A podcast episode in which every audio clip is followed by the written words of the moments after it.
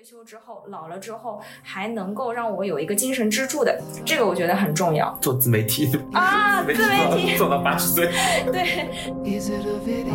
之前不是还说什么要找一个比你小十岁的？可能会有一些，比如说老年大学也分为公立和私立。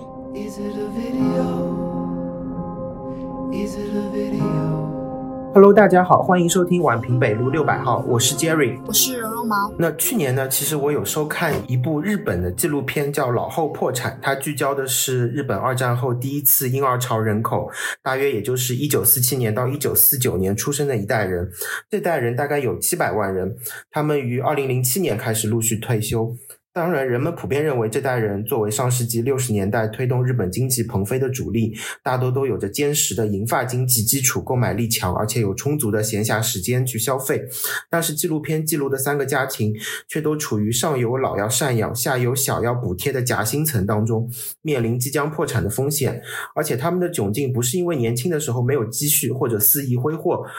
那日本人的长寿似乎成为了一种诅咒，但其实，在将来，我觉得我们可能也面临与日本相似的养老困境。那在上一期节目，我们讨论过抗衰之后，这一期我们来聊一聊养老。本期节目邀请到的嘉宾仍然是我的同事，有着十年内分泌科主治医生经验的瑶瑶，以及资深港险从业者 Elaine。请瑶瑶跟 Elaine 为我们大家打个招呼吧。大家好，我是大家的老朋友瑶瑶。Hello，大家好，我是 Elaine，又和大家见面了。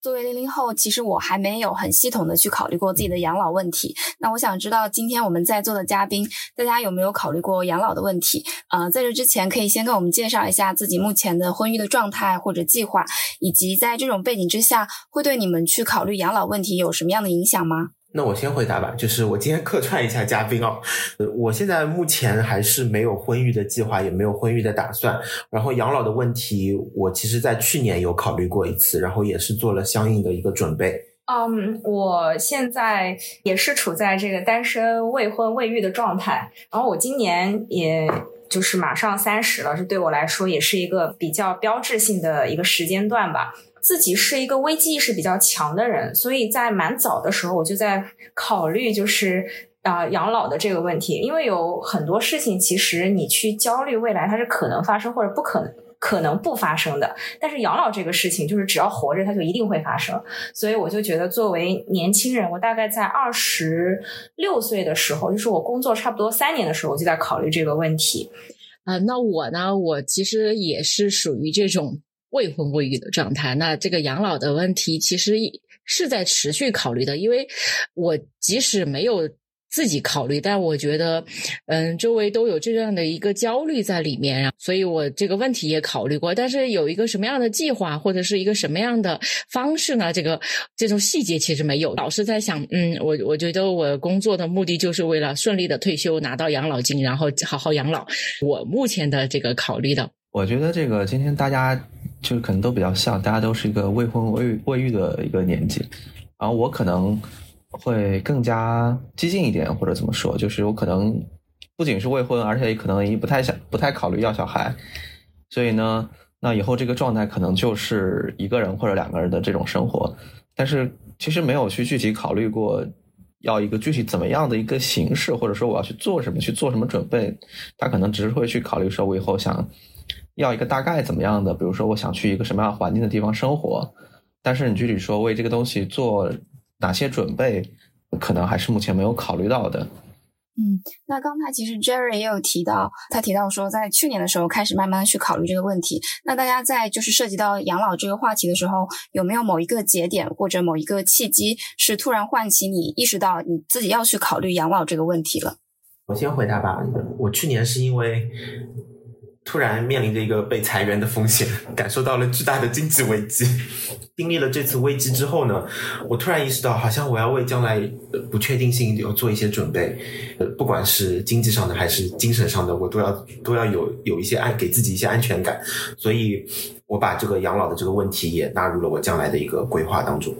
那我。大概应该是，呃，我父母到了一个退休的年龄啊，他们已经退休了。然后他的朋友圈层里头，他们会诶，到了退休的时候，他们就是聊的时候会有聊到自己的退休金啊什么什么的。我也听过八卦一下，听他们的这个聊天的一些内容，我就发现，嗯，他们的退休金就是个个都是参差不齐的，跟他的这个工作，呃，当时的一个薪资其实并不是一个成正比的。然后呢，我就了解了一下这个养老金的一些算。办法或者什么的，突然间就发现了现在国家的大政策，比如说六十五岁以后再退休，这样子的话对我们这一代其实很不利的。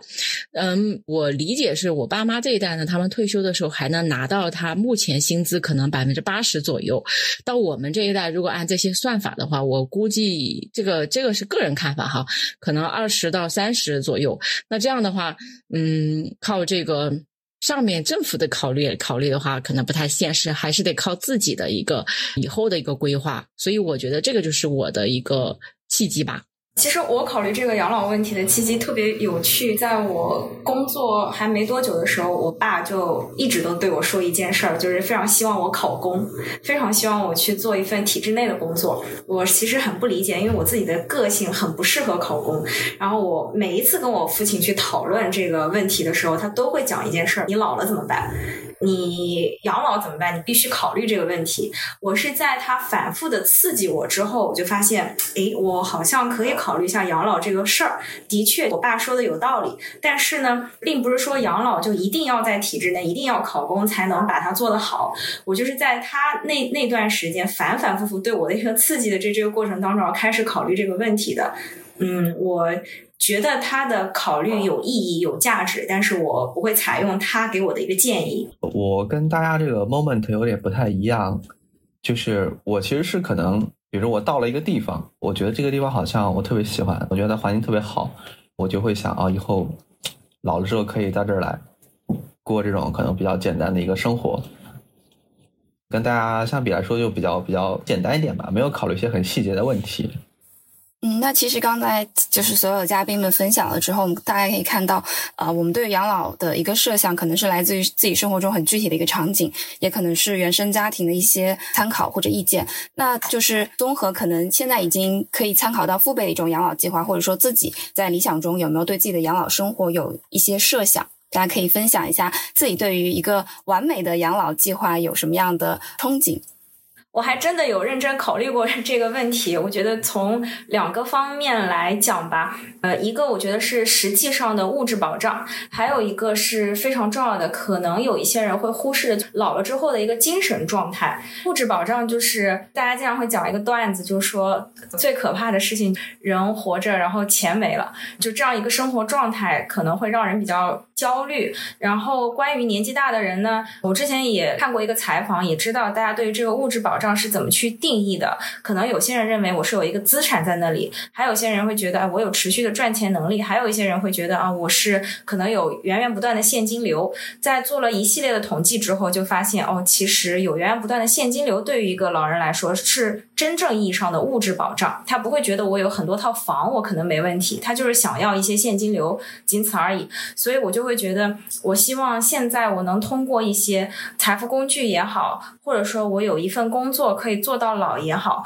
或者说我有一个什么样的计划，总之可以让我保持在没有那么大的劳动力了之后，依然有稳定的现金流，有钱陆陆续续进来，不用多，只要能让我有这个安全感，让我觉得我的物质是有保障的就可以了。这个是我在物质层面希望可以将来老了之后能够实现的。另外一个很重要的就是精神状态。我们家人老人还挺多的，我爷爷奶奶都八十多了，我爷爷的妈妈一百多还在世。我就发现，我爷爷其实年轻的时候他是一个医生，那个时候他的精神状态是非常 OK 的，就是上班的时候给病人看看病，他也有自己的成就感，也有一份荣誉在。但是他到了退休，大概退了可能。五年之后，他就放弃了返聘，也没有再回到岗位上，然后就开始在家务农，真的是务农，陪伴我奶奶，陪伴他的妈妈。他现在八十多了，我就发现他的生活状态真的不不是那么的健康。在我看来，我就会觉得他好像每天早上起了之后，就跟我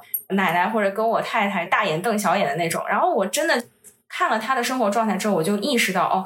嗯，其实活着有个非常重要的支撑。精神支柱，所以我很希望就是在。呃，快要退休前，或者在现在这个年纪段，我就能找到一些事情，我可以持续不断的去做的，哪怕是读书、看报，或者说写日记，或者说做某些不是那么剧烈的运动等等，就是有一些爱好或者有一些东西，可以让我在退休之后、老了之后，还能够让我有一个精神支柱的，这个我觉得很重要。做自媒体啊，自媒体做到八十岁，对对对，这是个好计划，而且你还可以让别人就是看到你整个人成长。衰老的过程，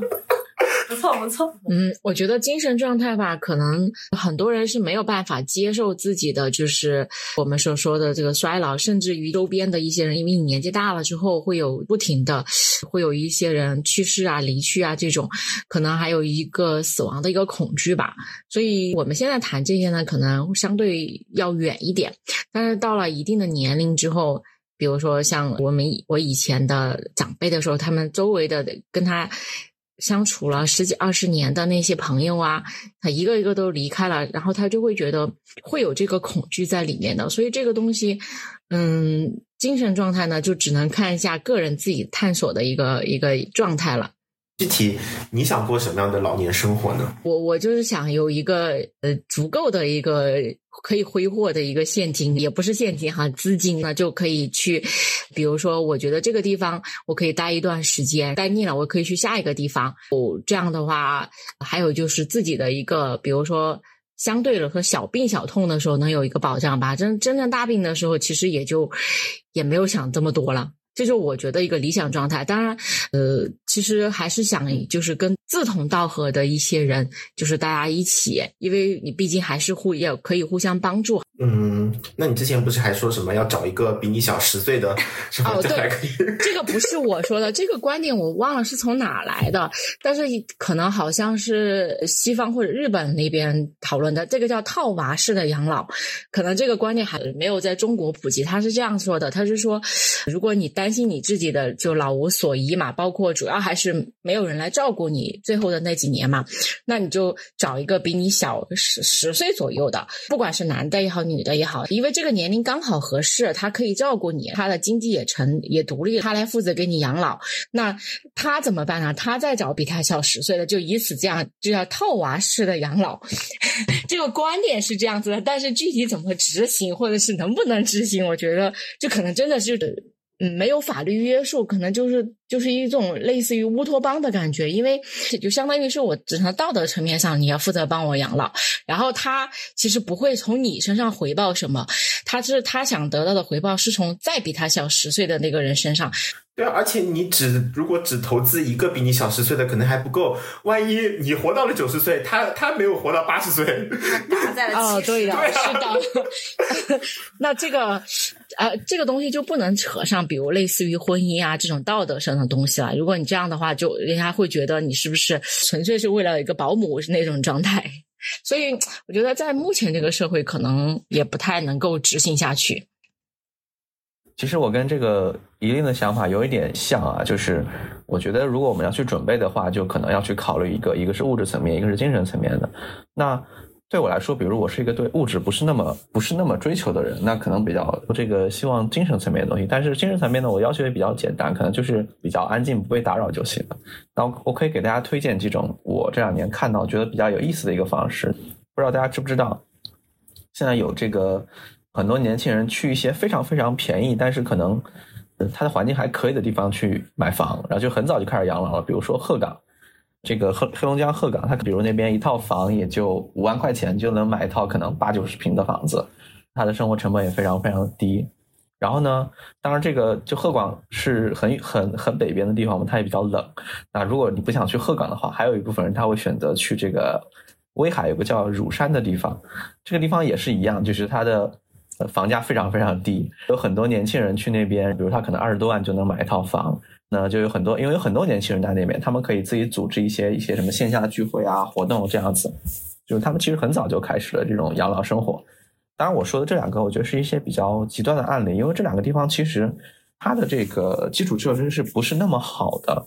所以它才会导致它的这个房价什么是比较便宜的。当然，我觉得这是这是一种思路，就是说。我们可以在一些硬成本上做一些削减，然后去把这个其他的这种资金用到我们更加注重的一些领域上。我怎么觉得这个只是一个银发经济这个房价接盘的一个捆绑呢？那些地方就感觉好像房子不太容易出售，然后就开始制造一些养老焦虑啊。给大家探索，就是比如说我要在这个地方来养老，你就在这个地方来买房。其实之前那个像三亚那块儿也有这种，有些老年人想在那儿买房，结果最后也是导导致了他这个房价的一个崩盘吧。有一点点不一样的，就是像你说的这个，去三亚啊，我我有好我有好几个朋友，他爸妈就在三亚或者是在威海的市区这边。环境很好、配套很好的地方去买房，但是我刚刚说这个其实有点不一样。他那边去的都是年轻人，他不是老年人过去。这些年轻人，比如他就想躺平了，然后他也可能三十多岁，他已经提前开始养老生活了，就跟这个我们正常所说的一些老年人去这种三亚呀买房这种，他有一点点不一样的。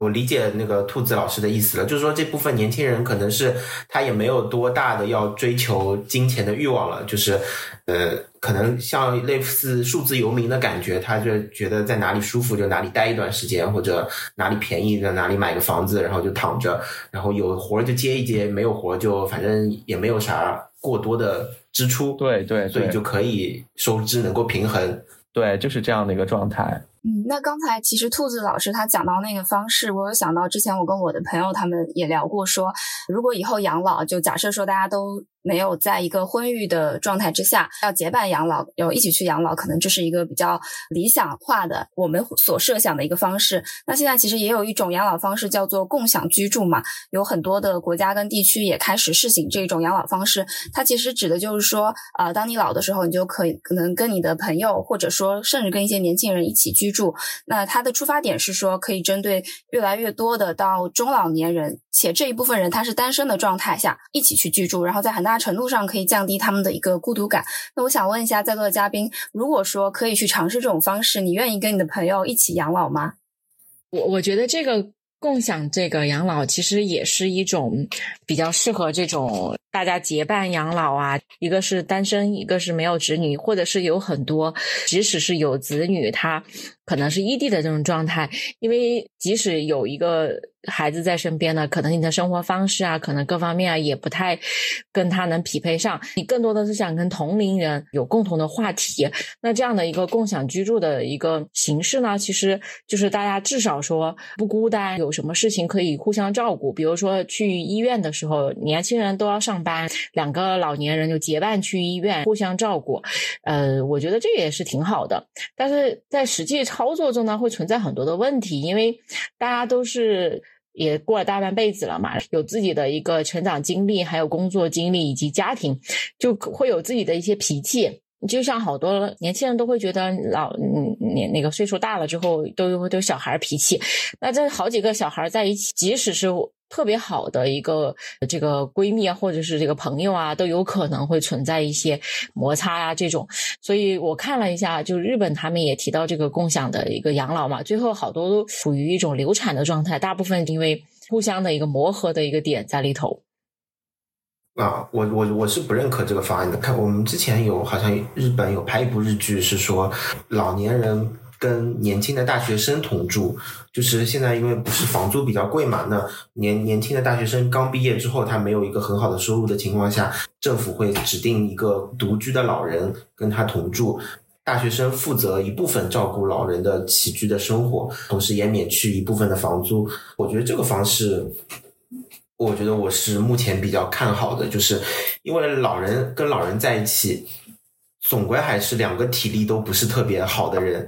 还是生活上面会有很多不便的，而且有很多新的新的文化或者新的信息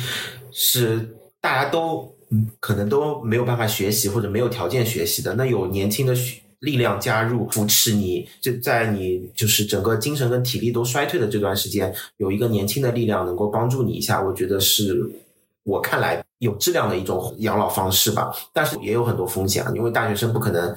永远住在你家里，可能只能陪伴你大概一两年、两三年这样一段时间，你最后还是会要一个人面对生活的。这个我已经，这个我是想过、想清楚的。哎，这个我有发言权，因为我当时大学毕业的时候没有钱的时候，刚工作，我确实是住在我亲戚家里边。他也有有小孩，也有孩我我哥哥嘛。但是呢，那个时候，呃，因为他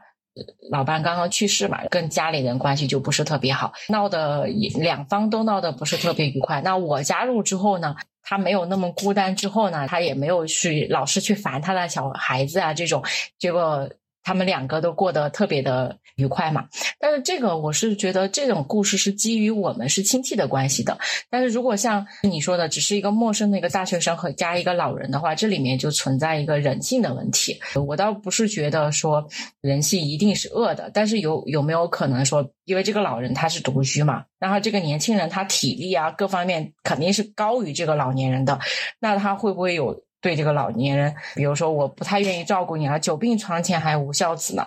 那我为什么要照顾你？而且我是基于你给我减免房租的这个情况下，那如果这个老人还有一部分的遗产，会不会滋生一些罪恶的想法呢？这个我觉得实施下去的一个障碍点吧。对，我就说这个，我不太赞同这种方式，或者我觉得这种方式在国内可能，因为我们国内缺少这样寄宿文化的一个传统吧。可能比如你像美国这种，它有这样一个寄宿文化，它可能会有一些这种开展这种方式的根基吧。那我们如果在国内，我们反过来想一下，如果说你是一个大学生刚毕业，我就不说去别人家了，这个时候让你在家，就是你可能住家里，然后跟你爸妈，你爸妈年纪比较大了，然后经常照顾他，你自己又刚刚毕业要工作。我觉得很多大学生，尤其是我们现在这些大学生都很独立嘛，也有自己的想法。那你让他来干这个事情，我觉得就算他在家里，他也不是那么愿意的，更别说是去一个陌生人家里了。就不提刚刚说那些伦理啊、道德的这样一些或者安全的风险了。我觉得这个事情就是在国内是很很难去实施的。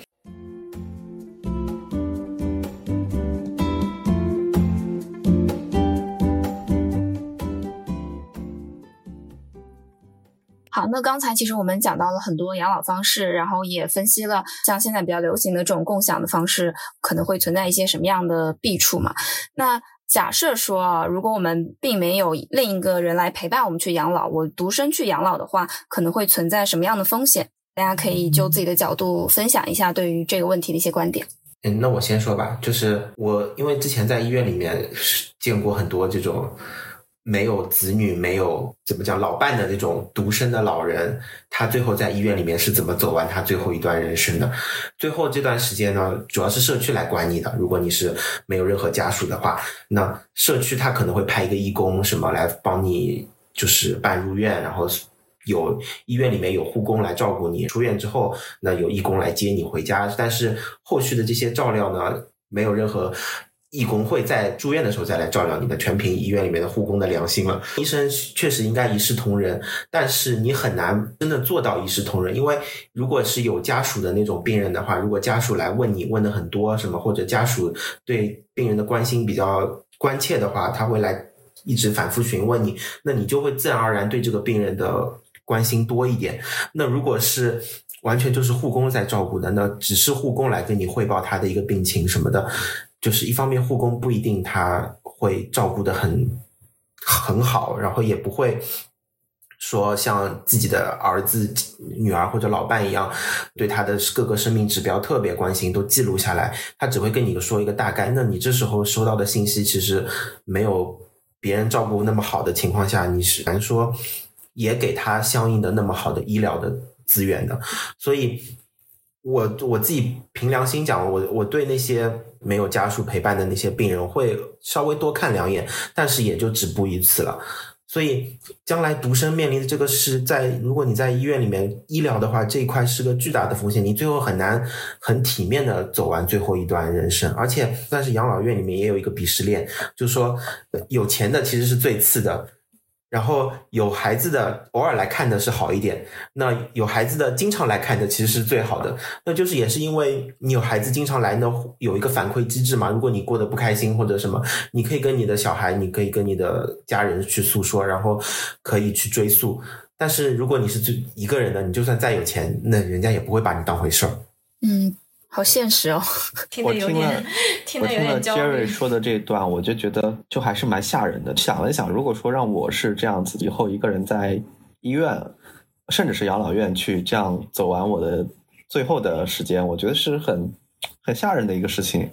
就我可能不太愿意这样做，我宁愿是在在家里待着。那我觉得这个其实是引出了另外一个问题。我们讨论养老的时候，其实还要可以讨论另外一个东西，不管是怎么，就不仅是需要怎么去活着，还要什么时候去选择呃死亡，或者是选择死亡的方式。那我所以就是说，我觉得现在可能安乐死可能在国外是一个比较呃逐渐被接受的一个概念吧，在国内可能还需要一些时间。但我觉得对于我们这代人来说，以后怎么去选择一个死亡的方式，我是宁愿去在医院苟延残喘，也没有人照顾。当然我说独生的情况下，还是说我觉得嗯，我可能已经无法再去支撑一个人自己过一个比较呃正常的一个生活了。然后这个时候我去选择在一个恰当的时间、恰当的方式去结束。那我觉得也是一个我们需要去考虑的问题。我觉得其实面临的风险，Jerry 和那个兔子已经说了，就是呃可能会。比如说，确实没有办法体面的过完最后那一生，因为到那个时候你的劳动力各方面都丧失了的，你是有可能哈，去世的方式也不太清楚，还有可能非常的就是不太那个，比如说老年痴呆一种状态呀，这个确实确实是没有办法预料的。所以，嗯，你现在说这种风险，其实每个人的风险都是一样的，就包括就。即使你不是独生，你有小孩子呀，或者是有什么，你你面临疾病的风险是一样的，谁也不知道谁会得什么样的疾病。但是可能大家为什么非要把这个独生提出来呢？就是因为最后因为没有一个小孩子来或者是一个后代来来照顾你，来嗯很体面的离世，所以我觉得嗯这些风险是一定的，就是看你怎么样去想这个这些问题了。是姚姐刚才讲的，我特别想插话讲的一个。我当时看到提到这个独生的时候，我就想了一下，到底什么样的人会直接面临到独生到老这个问题。后来我发现，你现在任何一种生活状态都不可能完全避免将来不是独生。所以姚姐讲的那个，她说任何人都有可能会遇到独生到老，或者说独生养老这个问题，我是非常赞同的。然后那些风险什么的。我我刚才感受到的很多是关于医疗上面的风险，大家对于财产上面的风险其实讲的不是很多，但我觉得也很重要。其实你经常看电视剧或者经常了解一些法律上面的事情，你就会知道，年纪大了之后，一个人躺在病床上，一个人老去，这是比较惨的。还有一个更惨的，时不时会来几个人假装关心你，但其实不是关心你的身体，不是关心你的个人，只是关心你可能还没有处理好的财产等等。这也是一。个比较痛苦的一个体现吧。我们以我自己是认证私人银行家，我们在做这个培训的时候讲了非常多年轻时候很厉害的一些老板，他也有很多孩子或者好几个孩子在世界不同地区，嗯，到最后年纪大的时候，真的就是躺在病床上，他不缺钱，他是在最好的医疗环境下，就是就是就这么过着。但是就他的后代对他的关心，或者说对于。身边人对他的关心到底是出于什么样的目的？到底是为什么来看望他？到底能给他多少精神上的支柱等等？其实很多人都会觉得，嗯，不是真的来看他，就是为了得到一些他没有处理好的那些财产，仅此而已。所以我就在想，他算不算独生呢？他在我们看来，他不算独生，他周围有那么多人，但他实际上是不是独生呢？我觉得在他内心来看，如果没有爱的支撑，当然他生年轻的时候也发生了很多事情，没有爱的支撑，没有很多人去真的关心他，没有人真的去想他在想什么，他想要怎样，就这种情况，其实我觉得他也是一种独生到老。那我其实听 Jerry 讲的时候，我是很焦虑医院里那个事情，但是我后来又想了一下，既然现在可能任何一个状态都有可能会到最后让你变成是独生或者怎样，我突然就觉得，嗯，可能就是现在做好我们能做的东西，然后到将来就是再看吧，再去分辨什么是独生吧。我觉得独生这个定义真的可以好好讨论一下。哦，对，以令前面讲的这个关于财产的这个信息，我又想起来，我之前。好像看的是一个美剧还是一个美国的新闻，我不知道忘记了，可能是真实发生的事情。就是美国有一些比较有钱的老年的中产，他可能会有一些律师上门来给你故意来给你找茬，然后让你觉得你自己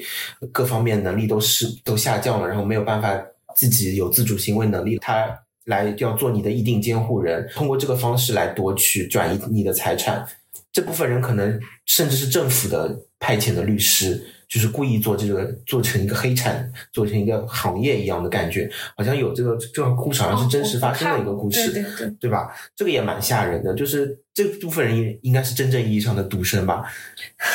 哎，对，我也想起一个事情，我好像也是看的是一个美剧吧，它里面有一个就这种形式，我不知道在美国是不是这样子的。比如说，有一定财产的老年人在快离世的时候，他把他的这个所有的财产委托的给一个机构，然后呢，这个机构呢负责监管。比如说他子女很多的时候，可能大家都不想理他了，然后这个机构就会负责监管这个子女在最后的时候有没有好好的把这个老年人老人送终，然后呢。如果没有的话，违背了什么契契约或者什么的，他就拿不到这份遗产。基于这份遗产的这个考量的话，子女会好好的就是给这个老人养老的。这样的话，我觉得也蛮有保障的。这就是信托，就是过去都是非常高端的一些人，他们可能会使用的家族信托，但是现在慢慢在普及，然后这个模式就慢慢可能中产也可以使用了。你只要付一些费给这个三方机构，去帮你做一个监督。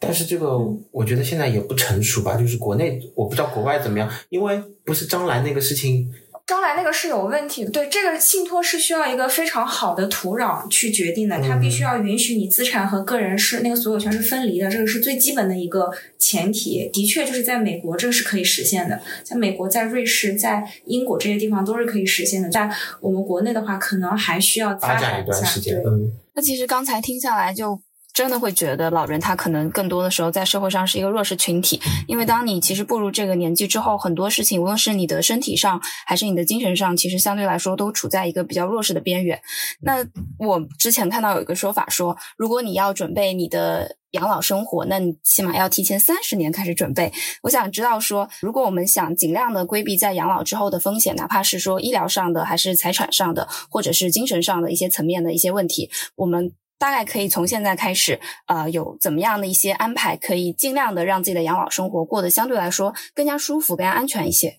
其实我前面讲了一些东西，这边也可以同样在这里可以表达的关于老年人所谓的物质保障到底是什么样的物质保障？嗯，一个就是我刚才说的，需要有稳定的现金流。第一个就真的可以解决老年人要使用的这么一个他的需求。另外一个就是满足他的安全感嘛。还有一个就是，嗯，他需要预备一部分钱去面对他可能突然之间要就是花很大一笔钱的这个情况。就比如说，嗯，一下子生病了，我我觉得老了应该贷款还完了吧？如果没有还完的话，还要考虑是不是还有负债等等，要把这两部分的钱给他搞定。然后这个是一个大的概念上面的，我们需要在哪些方面把这个资金准备到位？然后接下来详细去说到底多少资金是。所谓的准备到位的，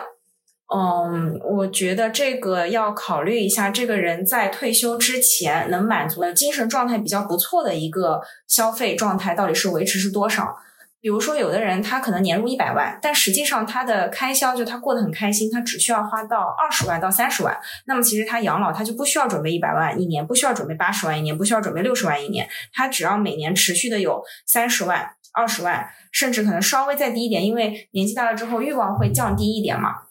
物欲的消费会稍微少一些，甚至可以再少一点。然后我们再去计算一个可能会出现的物价增长，也就是我们说的通胀这个方面，大概去了解一下就可以了。这个资金其实没有我们想象的那么庞大，那么难。那难就难在如何能有一个稳定的现金流去提供。这个我觉得大家都可以考虑一下。现在有一些财富工具是可以帮大家做到的，可能大家听的比较多，比如说啊，就涉及到我自己专业方面的有养老金。养老金的确可以。做到养老，是因为我刚才也说了，养老是一个很确定性的事情，只要人老了，他就要面对这个问题，我们就必须要把钱放在一些能够有确定性收益的、保本保息的这样的财富工具里面。养老金它是能做到呃保本保息，还有很重要的就是它是一个长线投资，它并不是说我现在拿了我就能用的。既然它是长线投资，那么就很适合年轻人在年轻的时候为年纪大了去做准备，因为这个钱它是强制储蓄，放在里面是拿不出来的。那这个时候它是就是它这个储蓄是有效的。然后呢，嗯，将来又能够以稳定现金流的形式，就像我们的社保、养老金一样的，每个月这样拿出来给到个人，所以它这个形式是非常适合大家去做养老的。然后这是其中一个，还有一个我们大家都比较熟悉的，比如说像以租养老，就是用房子的租金。那这个呢，呃，说实话，它在。中国大陆地区是有一些局限性的，是因为本身中国大陆地区的租售比非常低。那这个时候你要真的实现以租养老，可能你房子要多一点，或者说你的房子要在一线城市。如果你的房子是在二三线城市，其实你的租售比很低的情况下，你是没有办法覆盖到自己的养老金的这个这个生活的。我自己在香港生活的也比较多，在香港非常普遍的就是大家除了养老金，除了年年轻时候交的 M P F，就相当于我们自己的社保以外。很多老年人就是有那么一套房在那里放租，就能够让自己养老了。但这个的前提是，香港的确它的租售比很高，就一套房放在那里，可能他一个月可以租到一两万，甚至两三万。还有一些人可能房子当年买的稍大一些的，四五万都有可能。但是你看，在在大陆，即便是在我们上海就这么超一线的一个城市，要真的能以租养老的话，大家还是要考虑一下你的房怎么样，你的租金怎么样的。那除此以外，这个是我认为就是用来养老准备资金的一个很基础的一部分。就我们可以理解为像投资呃那个金字塔里面比较中下层一点的。如果说还有一些人觉得，哎，我年纪大了，我还想要过非常体面的生活，我还想要很充足的资金准备，那可能你就要在年轻的时候考虑一些相对呃风险稍稍高一些，相对然后收益又再高一些的那个财富规划了。我觉得，总之用比较全面，然后比较。有稳健做基础的这样一个养老的财富规划，我觉得是比较合理的。我也想问，前面瑶瑶瑶也说了，我们国家的可能将来的养老金替代率没有体制内的那么好，体制内可能可以到八十，我像我们这种企业里面的可能只有二三十。嗯，那我到底要准备多少钱呢？你你也全面说了，要根据你的消费的情况，然后那具体可以给我们一个范围吗？就比如说我现在月收入是一万，嗯，那我现在每个月消费是五千左右，那我到老的时候我要计算，如果再算上通货膨胀的这个情况的话，我就怎么样做准备，怎么做配置是比较合适的养老。为养老做现金流准备的一个方式。我之前就是完全按照那个通胀帮一个朋友算过，到底养老要多少，就是要存多少钱，发现那个数字算出来是巨大的，嗯，就非常巨大。因为那个通胀我们肯定是用复利来算的，嗯，它不是说我现在基础今年这是一百块钱的东西啊，明年如果百分之六，明年就是一百零六，后年就是一百一十二，它不是这样的，它后年就变成了一百零六的百分之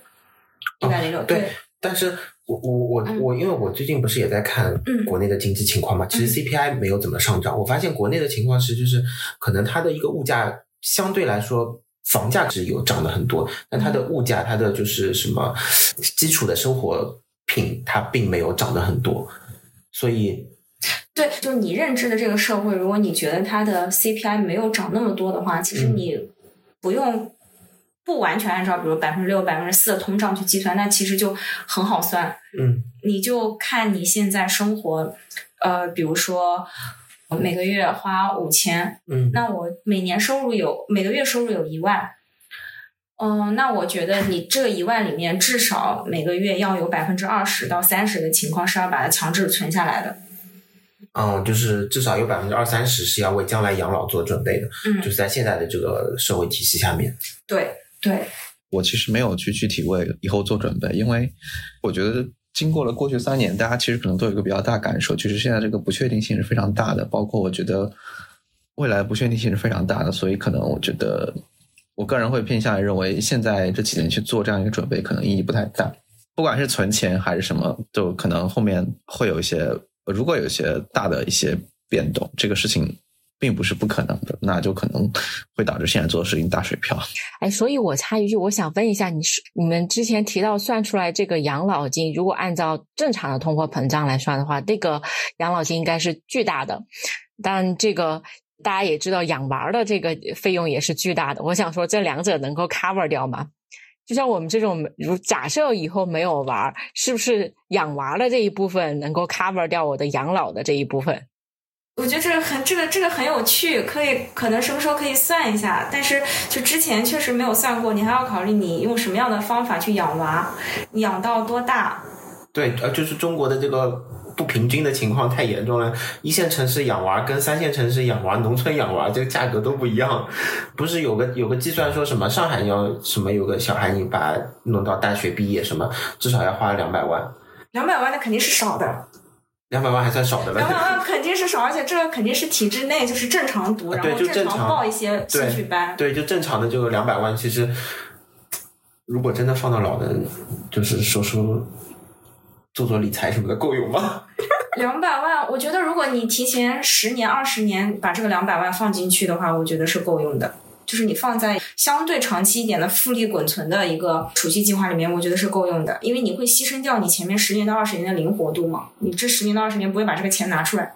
关键是我们现在就的收入就是存，就是存。对，就是你问嘛，你说两百万够不够？那肯定你现在没有两百万，但是你养一个娃儿就会花掉两百万，这是我们最基保守的评估。然后留下的这两百万是不是就能 cover 着你养老的？所以我觉得，为什么中国这么多年来真的是养儿防老这句话说的真的很对，因为。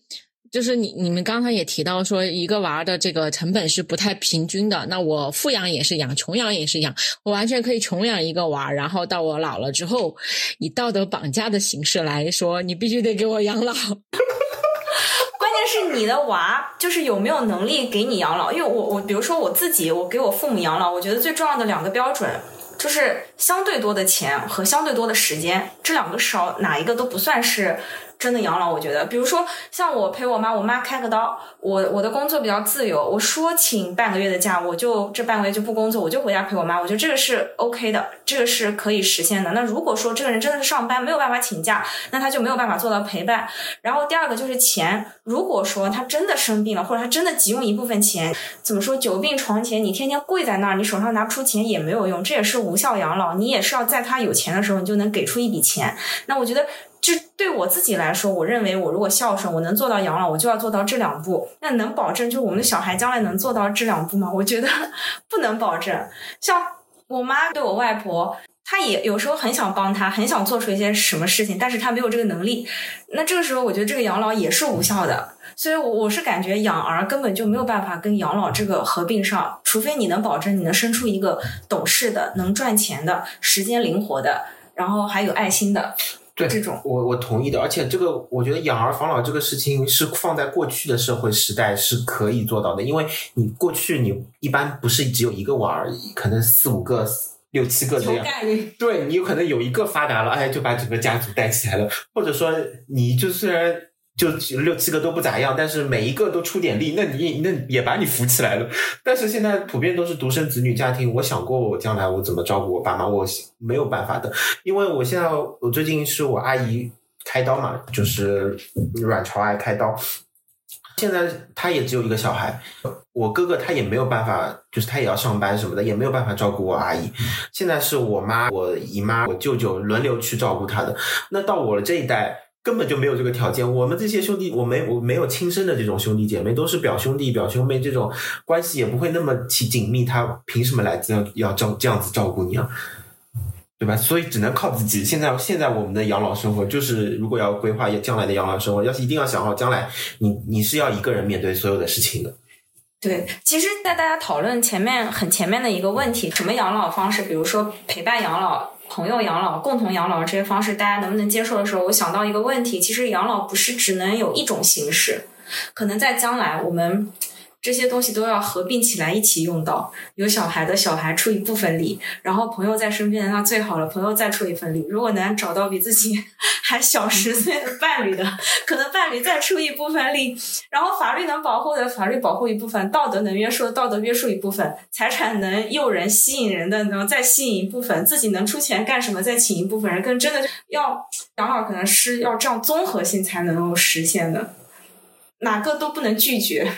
因为另外一个都有可能缺失。是的，就是这本拍的纪录片，就是我们将来要面对的情况。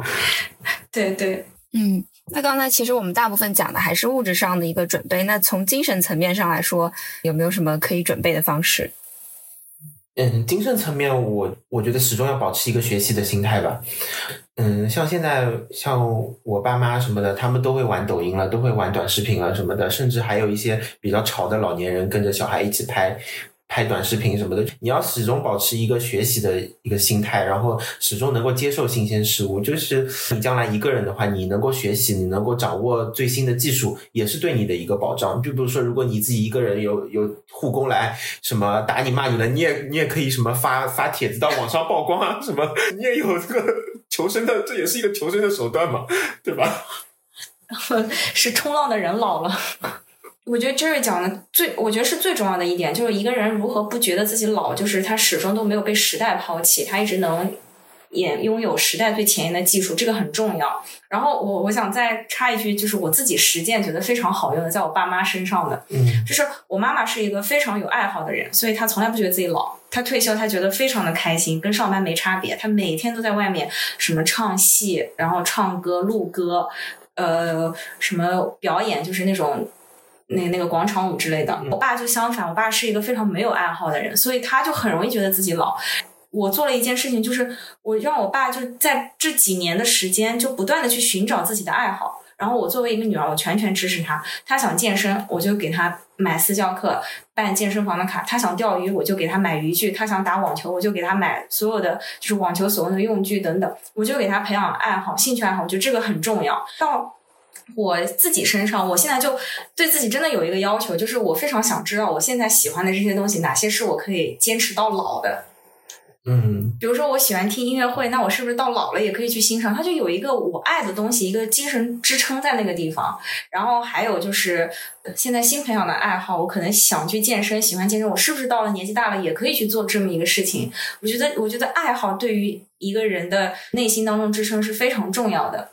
然后再抛开这些去讲，我觉得就要讲生活中是不是可以有爱这个东西可以包围我们。因为其实我以前写过一篇文章，还登出来，里面有一句话就经常被那个别的老师提到，就叫人会老，但是心不会变老，爱也不会变老。其实哪怕到了年纪很大的时候，我们依然可能是需要感受到爱、需要被关爱的人，只是我们老了，我们是一个需要爱的老人。然后我就觉得。嗯，那那爱这个东西，当然我们没有办法控制。反复在讲爱自己。那如果年轻的时候可以向周围的人、身边的人或者我们的爱人去多散播一些爱，是不是在年纪大了或者匮乏的时候，有更大的概率可以收获到多一些反馈回来的爱呢？我就在考虑这个。嗯，其实也想到一点，就是。我我现在不是在在研究 AI 嘛，我就很喜欢看这些什么 ChatGPT 啊，什么这些东西。然后我就在想，就是将来元宇宙什么之类的已经发展的很成熟了，什么我们可能不需要通过肉体就可以建立很深的交流。你可能就比如说你技术真的很先进了，你可以上载你的思维、你的精神到什么一个共享的一个元宇宙上面，然后你。通过通过那个上面在社交什么的，就重新再过年轻时候的生活。你可以什么跑跳蹦啊，什么都可以做任何你喜欢的运动，什么科技世界或者说数码世界去生活。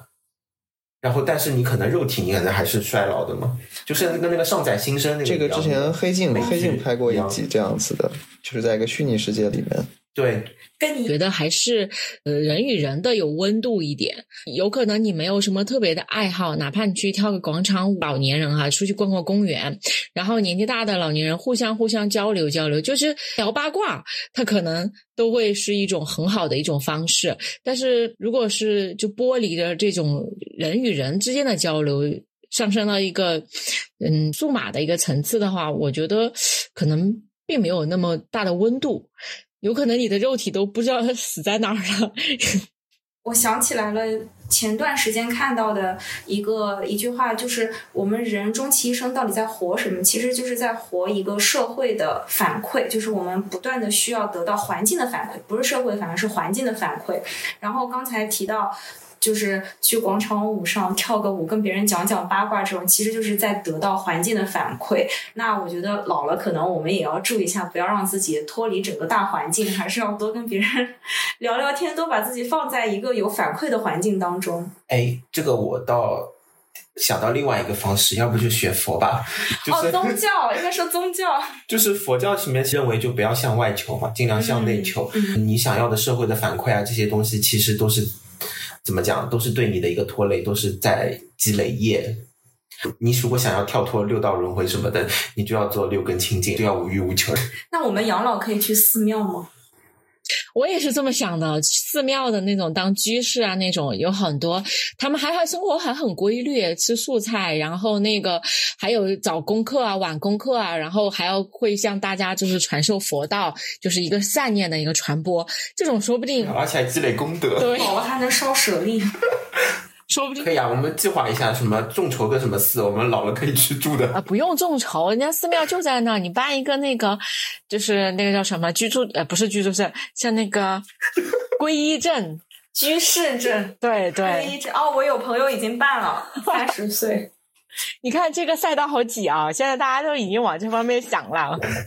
因为宗教其实很多时候在解决一个终极问题嘛，如何面对生死这个课题是真的就是宗教能做的最好的，所以我觉得老了可能往这方面归一归，还比较有安全感一点。对的，而且那个之前算命的一直跟我说，我老了要做居士的，虽然不出家，但是 其实这个传播的这个思想还是蛮不错的，就是至少大家不管是哪个宗教，它肯定是以善念为主的。然后另外呢，生活也很规律，这个真的是不错的一个选择，而且大家也有就是一个群居的一个生活。嗯，我觉得这个是不是也要看你老了的时候你的 MBTI 是什么？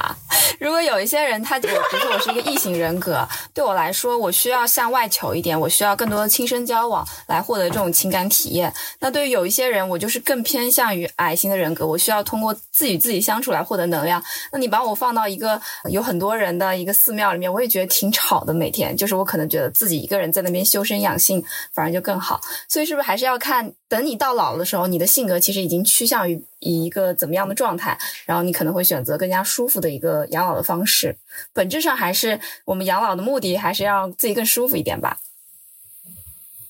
我们在提供可能性嘛，然后每个听到的朋友都可以选择就是适合自己的。啊，对，选择自己适合的方。而且不是一种，你可以就是刚才所说的来回的横跳，呃，横跳。对我这段时间想清静了，我就找一个清静的地方待一待；然后我那段时间又想热闹了，我就去寺庙啊什么的。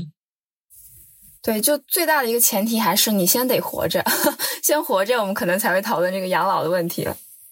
下一个问题就是，我们刚才讨论了这么多啊、养老的方式，那最终还是回归到一个终极的问题：养老的意义到底是什么？是为了我们可以活得更久、更舒服，还是我们想要最后自己的那一段时光可以活得更加有尊严？目的，我觉得跟如何过好童年、如何过好青年、如何过好中年是一样的。因为如果你老了，你就是老年，你总要把这个人生的自我探索完成吧。其实老年怎么养老，也是在完成老了的时候的课题。这个好像这个哲学三三连问：我是谁？我从哪来？我去哪儿？最后我的终点在哪儿？可能每个人会有不同的这个人生的意义吧。然后养老这可能这一段人生的，也不说最后一段吧，或者是如果是比作一个人生，比作一个列车的话，临着快下车的那一段，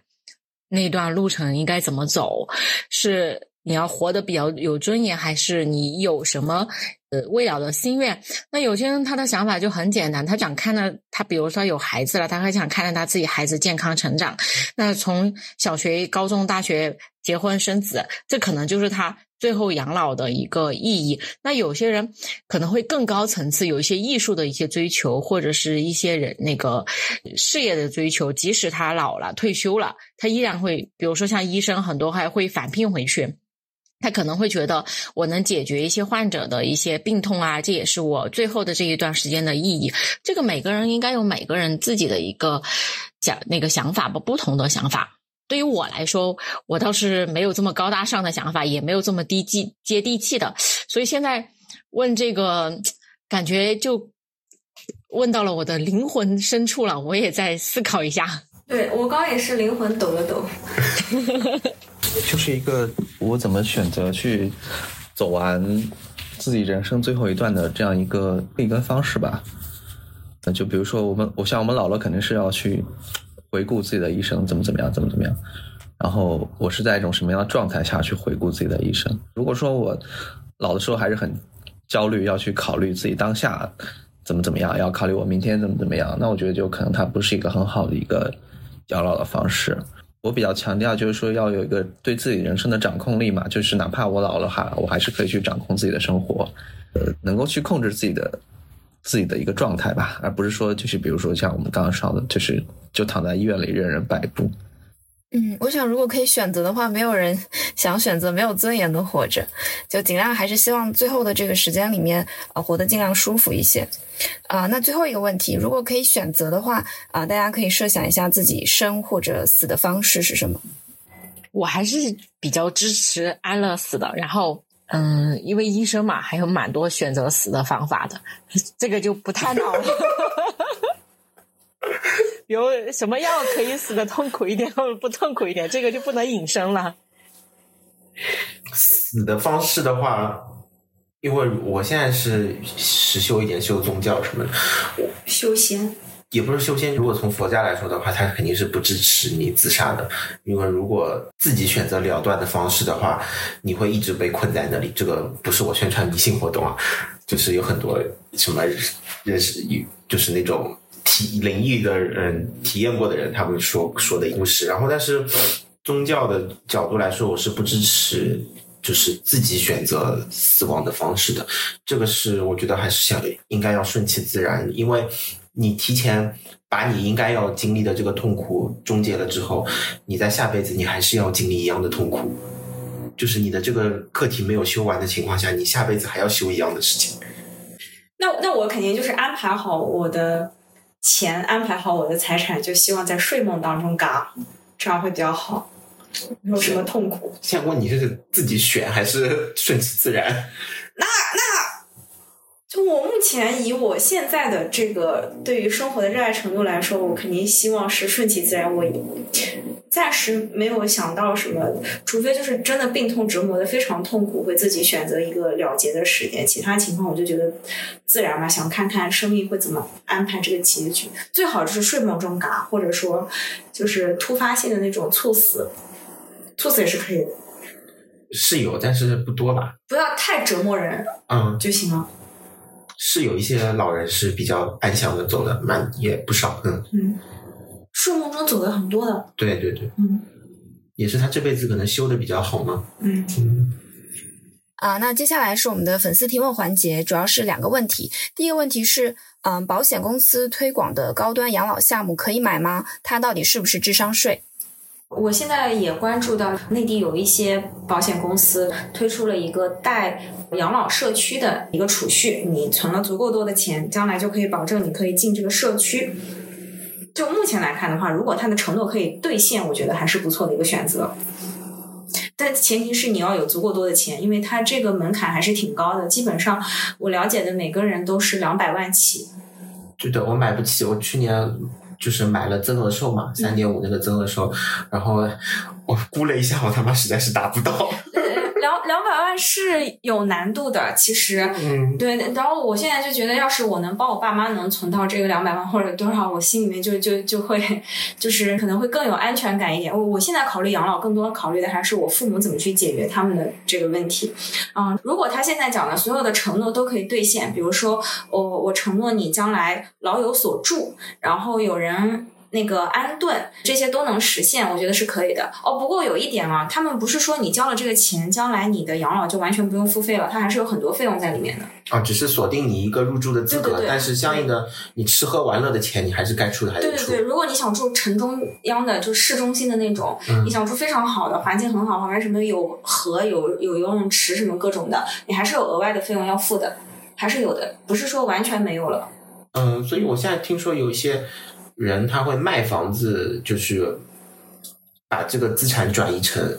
保险，然后获取这个入住资格。我自己理财的标准一直都是配置，我不建议任何一个人孤注一掷，把自己所有的资产都放在一个上面，我就我就去以这个为主，我就靠它来养老了。因为它还有一个风险在，现在承诺的东西是基于现在买这个东西，它还是一个新兴的一个一个产品，没有很多年。现在可能买的人没有那么多，他们可建的一些基础设施或者说一些养老院，其实还是有很多空间的。那将来如果有一天大家都把房子卖掉了，我都去买这个产品，我干嘛干嘛？那他当时的承诺能不能完全兑现？其实这是一个。这是一个需要打问号的事情。这个包括我跟有一些在售卖这些产品的从业人员在聊这个问题的时候，他们自己对这个产品的担心也是这个。因为你你不知道若干年之后，呃，它的建设是不是还是那样，它的服务还是不是那样？因为物价什么的全部都增长了，它本来就你就需要交一部分服务费，那个服务费是不是还是这么多？其实它还是存疑的。所以我觉得，如果你有两套房，你卖一套房去做这个，我觉得 OK。如果你仅有一套房，还是你自己住的这个，你说你要把它全部卖掉，孤注一掷去买这个产品，我个人就不是非常建议你。嗯，了解。嗯，那下一个问题是，与养老相关的职业有哪些？可以提供一些参考吗？在香港，我就觉得菲佣那保姆吗？还是保姆吗？专业保姆，嗯，非常专业的保姆。然后，对，可能将来还会有一些营养师吧。现在我已经知道我的同事，他们可能六十多岁、八十多岁的父母，就是他们会请一个专门的营养师，然后根据他们现在的一些情况，专门就调制出他们可能这一年需要补充的一些东西。嗯，我觉得总总体来说，一个是医，一个是护嘛。嗯，你你这块前面提到的营养师可能偏医疗，这种老年医学啊什么这种相关的这种职业或者行业，护理啊什么。我听说上海是有那种康养的长护险的服务人员呢，是可以帮你上门来洗澡、洗整理房间什么，有这种服务的。我觉得可以开开脑洞，其实应该也有很多。像我们老的这代，应该如果更追求精神世界的话，应该会有一些什么，就这种什么。老年的什么老年大学啊，我觉得老年大学也挺不错的。哦，老年大学，因为现在老年大学还是以这个就国家或者是这个社会福利形式的这种老年大学，但是它其实呃现因为现在的就我爸妈这一代的老年人，他们有有这个概念的很少，说我要去上个老年大学要怎么样，这个市场还没有怎么饱和，所以政府的或者是是呃福利性质的这种老年大学呢，还可以满足这方面的需求。那如果到我们这一代，或者是大家觉得精神上更有需求的时候，可能以这个社区的这种形式的就太少了，可能会有一些，比如说老年大学也分为公立和私立，太惨了，还要去抢私哎，立的这个很好，这个很好。对，就是你怎么养小孩的，将来就是怎么养养 老人的，是？吧？我们还要去抢私哦，这立名额。这个这个很不错，这个很不错，很不错。谁来做校长？我马上给我爸妈报名。呃，我爸妈是去的，现在是公立的，公立的确实，呃，还不错。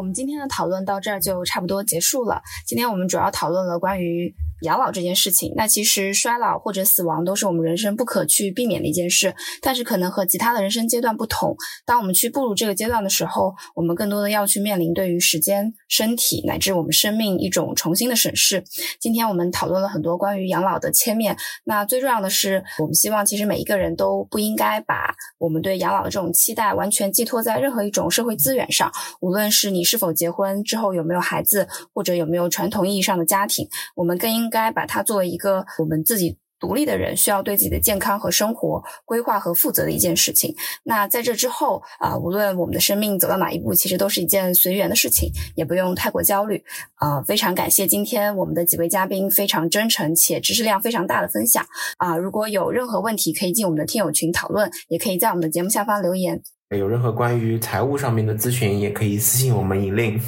好好，有问题可以找我，随时问我，大家可以一起讨论。好，那本期节目就到这里，大家拜拜。拜拜。拜。Is it a video? Is it a video? I have touched you for the last time. Is it a video?